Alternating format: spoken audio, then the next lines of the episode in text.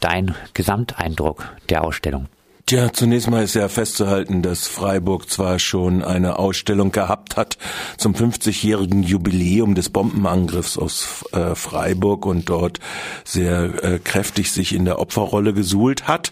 Als Folge davon wurden dann einzelne Aspekte, wie zum Beispiel Zwangsarbeit in Freiburg, äh, als Auftrag des Gemeinderates gemacht. Aber dies ist jetzt die erste Gesamtschau.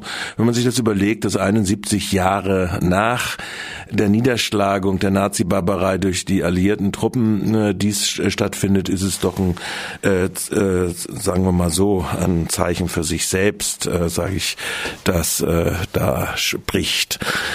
Jetzt zu dieser Ausstellung. Die Ausstellung ist konzipiert, ich glaube, das sind so moderne Ausstellungsmachereien um Personen. Also es gibt dort Personenporträts von 30 Personen, von Tätern, von Opfern, von möglicherweise nur Mitläufern. Dazu können wir später noch was sagen, die in der zentralen Achse ausgebreitet werden, bestehen. Das Augustiner Museum ist ja zum großen Teil eine alte Kirche, also aus dem Mittelgang äh, hell und Licht gehalten. Äh, da sind diese so 30 Personen äh, als so eigenständige äh, Elemente aufgebaut. An den Wänden gibt es dann Daten zur Zeitgeschichte. Äh, auf der einen Seite Zeitgeschichte äh, im Verlauf, also Ende des Kaiserreichs bis hin äh, zu äh, Ende des Zweiten Weltkrieges. Und auf der anderen Seite aber auch äh, Daten zu zu Etappen innerhalb der Nazizeit und Etappen auch des Ausschlusses von Personen und Menschengruppen aus äh, der sogenannten Volksgemeinschaft, die dort aufgeführt worden äh, sind an den Wänden. Man kann sich also hinsetzen und kann dann so die äh, Idee der Ausstellungsmacher von Tätern und Opfern auf Elemente blicken, die dann in drei Begleitkammern eingerichtet sind und unter so Motti stehen wie Hoffnung und Krise, also die Vorbereitung nach 1918 oder Heilsversprechen, Einschluss in die Volksgemeinschaft, Gewalt, Ausschluss aus der Volksgemeinschaft. Das sind so drei Kammern, wo so weitere Objekte dann äh, gruppiert sind, äh, die dann äh, das äh, Wesentliche charakterisieren. Reinkommt man, das muss ich noch äh, ergänzen, durch ein Entree, wo Fragen aufgeworfen sind, Schlagzeilen und Fragen. Und dort ist auch prominent äh, gruppiert das, was wir jetzt gerade eben hatten, also die während des Umbaus der alten Synagoge 26, 1926, entfernte Spitze der Synagoge, eine der Turmspitzen der Synagoge, die man jetzt im Sommer 16 im, äh, der, bei der Umgrabung des Platz der alten Synagoge wieder aufgefunden hat. Vom Denkmalamt, glaube ich, als äh, Stolperstein bezeichnet wurde, obwohl im Museum wohl äh, kaum ein Stolperstein wirklich adäquat äh, für ein Stolpern sorgen kann. Ja, du hast angesprochen, die Ausstellung ist in drei Teile gegliedert. Äh, der erste. Ja, vier, fünf Teile, wenn man so will. Also diese Zentralachse und die drei Kammern. Die äh, drei Teile beziehen sich jetzt zumindest auf eine äh, zeitliche. Ja. Äh, zeitlich äh, ist die Ausstellung in drei Teile gegliedert. Der erste Part deckt die Zeit von 1918 bis 1933 ab. Äh, geprägt war die Zeit, so ist in der Zeitung Der Sonntag zu lesen, durch das kollektive Trauma des verlorenen Weltkriegs und des Versailler Vertrags. Du hast schon angesprochen, dass man in einer vergangenen Ausstellung schon mal in Freiburg versucht hat, sich so ein bisschen in die Opferrolle zu begeben. Wird jetzt auch in dieser Ausstellung versucht, den Versailler Vertrag als Hauptgrund für den Nationalsozialismus hinzustellen? Externe Gründe also, die zum Nationalsozialismus führten? Also ich denke mal, das ist, äh, finde ich, äh, eine sehr steile These, äh, von einem kollektiven Trauma der Kriegsniederlage zu reden, wenn man weiß, dass dieser Krieg ja beendet worden ist durch Soldatenaufstände, insbesondere der Kriegsmarine, und sich dann wie ein Flächenbrand äh, durch ganz Deutschland ausgedehnt hat. Und auch der die Burgfriedenpolitik, die das wilhelminisch-imperialistische Kaiserreich dann gemacht hatte, im Inneren dann auch aufgebrochen ist. Und äh, vorher Streik Freiburg-Bewegung hat. Also die nationalistisch-völkischen Kreise, äh, für die war das sicherlich äh, möglicherweise ein Trauma gewesen, dass sie aus ihrer sicheren Position heraus, ihrer imperialen Machtentfaltung äh, jetzt eine Niederlage erlitten haben. Es ist ja bekannt, dass der Generalstab schnell übergegeben hat, an, als er klar war, nachdem er Millionen von Menschen äh, zu Tod und Verstümmelung gebracht hatte, dass dann äh, die zivile Regierung dann den Friedensschluss suchen sollte, beziehungsweise den Waffenstillstand stoßen, äh, schließen sollte. Und daraufhin gab es ja in diesen gleichen Kreisen, äh, wo dieser Generalstab entstammte und äh, der in brutalster Art und Weise nicht nur äh, mit Kriegsbeginn schon äh, durch Belgien marschiert ist, äh, sondern äh, während in allen möglichen Schlachten des Stellungskrieges ja Massenmord, äh, Giftgaseinsatz etc. zu verantworten hat. Also dieser Generalstab hat dann ja hinterher gleich auch aus äh, durch die Propagandakompanien auch ausrufen lassen, die Durchstoßlegende des unbesiegten Heeres, das dann zurückgezogen werden musste, weil und so weiter, ja. Die Heimatfront äh, ihm in den Rücken gefallen ist, das unbesiegte Heer dann zurückmarschiert äh, werden musste. Das ist eigentlich ein Stigma oder eine Propaganda-Zentrallüge des äh, rechten Teils der Gesellschaften gewesen und auch der sozialen Schichten gewesen. Dass dies jetzt praktisch in einer Form des Appeasements wieder aufgegriffen wird, ist schon eher äh, als trostlos zu bezeichnen in Bezug auf die Geschichtsdarstellung. Wenn man in das Begleitbuch reinguckt, findet man dieses, diese Trostlosigkeit äh, sogar in einer skandalösen Form wieder. Dort ist ein Artikel des deutschen nationalen emeritierten äh, Historikers Krumbiegel enthalten, der sich beschäftigt mit dem Frontkämpfertag 1937 während der Nazizeit, wo er wortwörtlich dann unter anderem davon schreibt, dass dieses Trauma, diese große Wunde der Weimarer Republik, die sie angeblich nicht äh, beendet hätte, die Ehrung des Vaterlandes, dass dieses Kriegsbeschädigung die Nazis aufgegriffen hätten und äh, dann erst die Nazis stellten nach der Machtergreifung demonstrativ klar, dass die ehemaligen Frontsoldaten und deren Frauen, Mütter, Kinder nicht umsonst gelitten hatten und gestorben waren, sondern Deutschlands für Deutschlands Heil. Was hier geschah, war eine regelrechte Enttraumatisierung, deren tiefere Dimension zu erforschen bleibt. Also wenn man solche Appeasement-Propaganda des deutschen Nationalens im Jahre 2016 noch glaubt, an die Kinder und Jugendlichen zu bringen, die primäre Zielgruppe dieser Ausstellung sind, dann denke ich, ist das eigentlich ein politischer Skandal erster Güte, der meines Erachtens hier äh, diskutiert gehört in mehreren Kreisen, auch der Ausstellungsmacher. Also es sind ja durchaus prominente Namen, ob das nun äh, vorneweg Heike Hormann ist, Ulrich Herbert, äh, etc., die äh, oder auch in den Einzelbeschreibungen von Personen, zum Beispiel Heiko Wegmann. Also da gehört, denke ich, sehr wohl eine Debatte dazu da, da rein, äh, die eben wie gesagt schon an der ersten Wand beginnt mit dem Trauma, das möglicherweise für Teile dieser sozialen Schichten tatsächlich ein Trauma gewesen sein mag aber mm, eben äh, auch das aktive Element hatte, nämlich äh, in dem Raum wird ja auch unter anderem ein Bild des Soldatenrates von Freiburg gezeigt äh, und seinen ersten Forderungen, äh, Herstellung der Unterkünfte etc., äh, Sicherstellung der Versorgung, all dieses äh, durchaus äh, sehr widersprüchlich gewesen ist. Der zweite Teil der äh, Ausstellung, der zweite zeitliche Teil widmet sich den Heilsversprechen der Nazis. Wird die Wirkung der NS-Propaganda in der Ausstellung eindrücklich dargestellt? Also ganz generell würde ich sagen, ich würde allen empfehlen, diese Ausstellung zu besuchen. Die ist zwar relativ teuer mit sieben Euro und sich das auch anzugucken und auch äh, sich auf das äh, Macherkonzept einzulassen.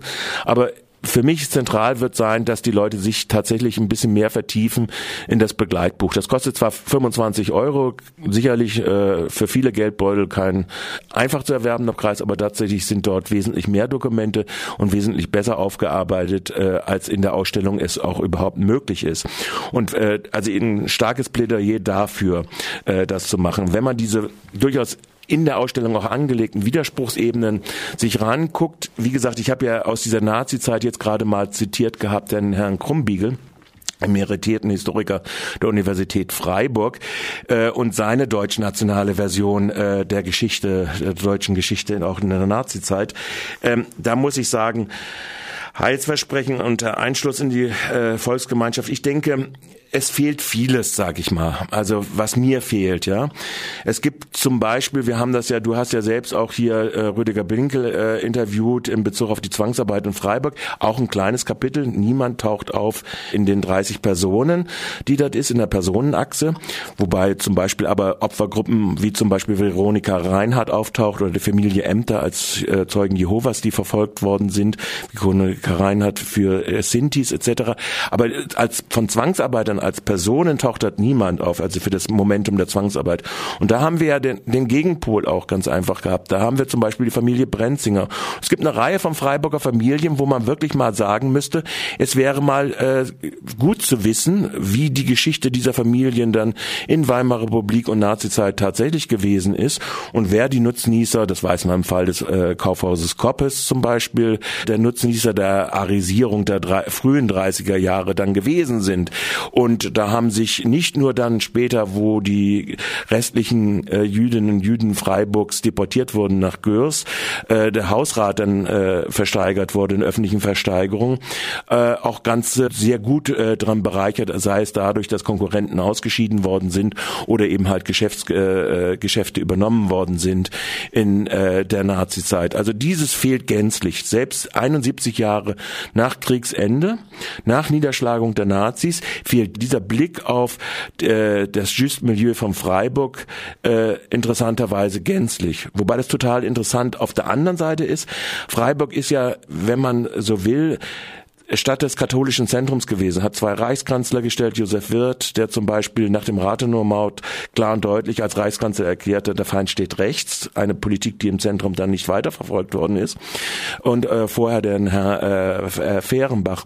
Und die Frage des katholischen Zentrums und die Frage, dass äh, auch bei der letzten sogenannten freien Wahl am 5. März, also zwei Jahre nach der Machtübertragung an Hitler selbst, ähm, noch in Freiburg das Zentrum auf 30 Prozent, die Sozialdemokratie auf 14 und die KPD auf 8 Prozent und die Nazis gerade mal auf 36 zwar die stärkste Kraft gewesen sind, aber trotzdem nicht eine Mehrheit gestellt haben.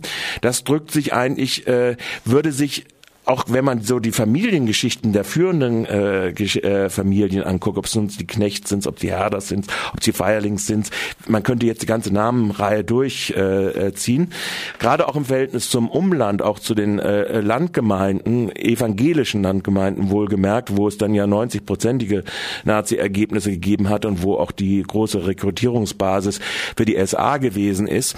Ähm, das wäre natürlich, wäre spannend. Und die, ich denke, da wird viel mit diesen Faszinatiosum und den modernen Propagandastrategien und sowas äh, wird eher drüber gehubbelt, äh, weil das sind natürlich konkrete gesellschaftliche Situationen, gesellschaftliche Prozesse und äh, Akteure, die da drinnen in Frage kämen. Und da wäre Freiburg von der Seite her nochmal durchaus spannend. Die Ausstellungsmachenden sagen selbst, dass sie nach wie vor nicht eine vollständige Erfassung haben der Rolle der Stadtverwaltung äh, in äh, der Gleichschaltungspolitik, also die Übernahme von Bender auf äh, äh, Kerber. Also das ist, sind sehr wohl noch äh, unerforschte Geschichten, wie auch, wie gesagt, diese Familiengeschichten, sage ich jetzt auch mal dazu.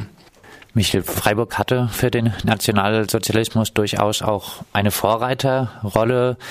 Die Rassenideologie wurde besonders auch an der Freiburger Universität oh, ja. entwickelt. Freiburger Ärzte waren führend beim Thema Euthanasie ja. involviert. Hätte es nicht geregnet, wäre Freiburg schneller als alle anderen bei der Bücherverbrennung gewesen. Auch als judenfrei hat man sich ziemlich schnell bezeichnet. Wagner, wird, ja. wird diese Ausstellung jetzt dieser Vorreiterrolle Freiburgs gerecht? Ja, es gibt für Hocher, es gibt für äh, Krebsbach etc. Äh, gibt's alles äh, in der Personenachse äh, entsprechende Hinweise äh, darauf. Wobei interessanterweise, und das muss man dann ja auch mal sagen, wenn man auf Freiburger Familien äh, eher die interessanten Geschichten praktisch beim Rundgang gewesen sind, wenn Peter Kalchthaler von seinem Vater erzählt und weiteren äh, bekannten Freiburger Familien, dann wird eigentlich in der plastischen Form äh, doch ein bisschen mehr äh, wie formiert diese Gesellschaften dann gewesen sind und wie mitmarschiert worden ist, äh, wesentlich mehr äh, deutlich. Aber da müsste man dann mit Peter Kaltjaler nochmal wieder reden darüber. Also da gäbe es sehr viel mehr zu äh, nochmal zu erzählen, was dann das äh, das Gute wäre. Aber die äh, das Gute in oder das vermeintlich Gute äh, in der Akzeptanz äh, der Nazi-Zeit. Äh, was viele Sachen, die jetzt aufgedeckt worden sind, auch oder was heißt aufgedeckt worden sind, eigentlich bekannt gewesen sind, ist äh, ist zum Beispiel die die Frage des äh, Schleppemodells, äh, des Umbaus von Freiburg-Rottekring, äh, wo schon die alte Synagoge schon äh, 1937 äh, planerisch platt gemacht ist, also nicht mehr existent ist äh, an ihrem alten Platz. Äh, was auch äh, ein bisschen verschüttet gewesen war, waren die frühen Arbeiten am Westwall und äh, die Herstellung von äh, Sanitätsbunkern, zum Beispiel im Tuniberg, auch sehr spät erst wieder äh, entdeckt worden, äh, sind äh, verschiedene Elemente, wo man äh, feststellen kann, gerade diese massenformierte, in diesen Massenorganisationen formierte Gesellschaft hat sehr wohl schon sich darauf eingestellt und konnte diesen Widerspruch zwischen offiziell erklärten Friedenswillen, äh, nochmal zurückzukommen, das ist ja dieser Front, Kriegsfrontkämpfertag, den Herr Historiker äh, Emeritus äh, ja als die Heilung, die narzisstische Heilung des Traumas der Kriegsgeneration bezeichnet, ähm, dass diese offizielle äh, Friedensschalmeien bei gleichzeitiger äh, äh, systematischer auch Kriegsvorbereitung, dass es also nach Ausschaltung des inneren Gegners auch die Ausschaltung des Äußeren, äh, äh, um die äh, Expansion nach außen gehen würde, das konnte niemanden eigentlich ver äh, verborgen bleiben. Und äh, da waren dann die gesellschaftlichen und öffentlichen Institutionen eingeplant darüber. Ja, und wer jetzt wissen will, wer die Personen sind, über die wir jetzt alles geredet haben, der oder die äh, schaut sich am besten einfach selber die Ausstellung an. Dann kann die Person auch schauen, ob äh, das Thema in adäquater Form behandelt wird. Wir sind gespannt, ob da auch über diese Ausstellung noch ein bisschen inhaltlich äh, mehr Debatten in Freiburg geführt werden. Ich möchte dazu sagen, ich habe jetzt empfohlen den Ausstellungskatalog mit 25 Euro. Es gibt ein Buch, was wahrscheinlich gar nicht neu aufgelegt ist, zuletzt 2002 in äh, Auflage. Das ist die äh, Verfolgung Widerstand Neubeginn in Freiburg der VVN zu 3345 zu Freiburg. Ein Buch, wo man sehr schön auch nochmal, dass es sehr viel mehr Dokumente gibt, auch aus dem Widerstand der Gewerkschaftsbewegung, der linken äh, Teile, äh, der Sozialdemokraten, der, äh, der Kommunisten, äh, auch in der Vorgeschichte darauf, also zum Beispiel, was wahrscheinlich äh, der Uni-Arzt ja auch nicht weiß, dass zum Beispiel aufgrund gerade des äh, Roten Studentenbundes äh, Nazis aus dem Aster entfernt worden sind, noch 32 äh, äh, mit Anschluss äh, einer Mehrheit im äh, dortigen Studentenrat. Oder äh, dass zum Beispiel der Auftritt des äh, Preußenprinzes 1932, den die Nazis als ihren großen äh, äh, Wegbegleiter äh, mit äh, äh, nach Freiburg geholt hatten, äh, durchaus im antifaschistischen Protest unterging oder dass am 19.01. in Freiburg äh, die SA gerade mal 350 mobilisieren konnte und es durchaus antifaschistische Proteste gegeben hat. Also das alles nochmal dazu, zu diesen angeblich einheitlichen, kriegsdramatisch be, äh, bedingten äh, äh, Freiburger Gesellschaft, das ist äh, durchaus also bis hinein in das Zentrum durchaus andere Tendenzen gegeben hat. Äh, das sollte man einfach äh, zur Kenntnis nehmen und dazu muss man dann aber auch andere Bücher, wie zum Beispiel Verfolgung, Widerstand, Neubeginn in Freiburg, der VVN auch mit zu Rate ziehen. Und auch wer mehr über äh, Zwangsarbeit in Freiburg erfahren will, kann sich an die örtliche VVN-Gruppe, glaube ich, wenden. Da gibt es noch einige Dokumente, die diese auch haben. Ja, die Ausstellung ist noch bis nächsten Oktober zu sehen. Es gibt Oktober, also ja. noch relativ viel Zeit. Viel Zeit und man muss sagen, es ist schade, dass das äh, äh, Museum oder der Gemeinderat beschlossen hat, äh, dass äh, sich das Filmmuseum so hoch äh, selbst finanzieren muss. Sieben Euro Eintritt ist schon eine ganze äh, Menge Kohle. Man muss dazu aber auch sagen, dass die Schuleintritte natürlich umsonst sein werden.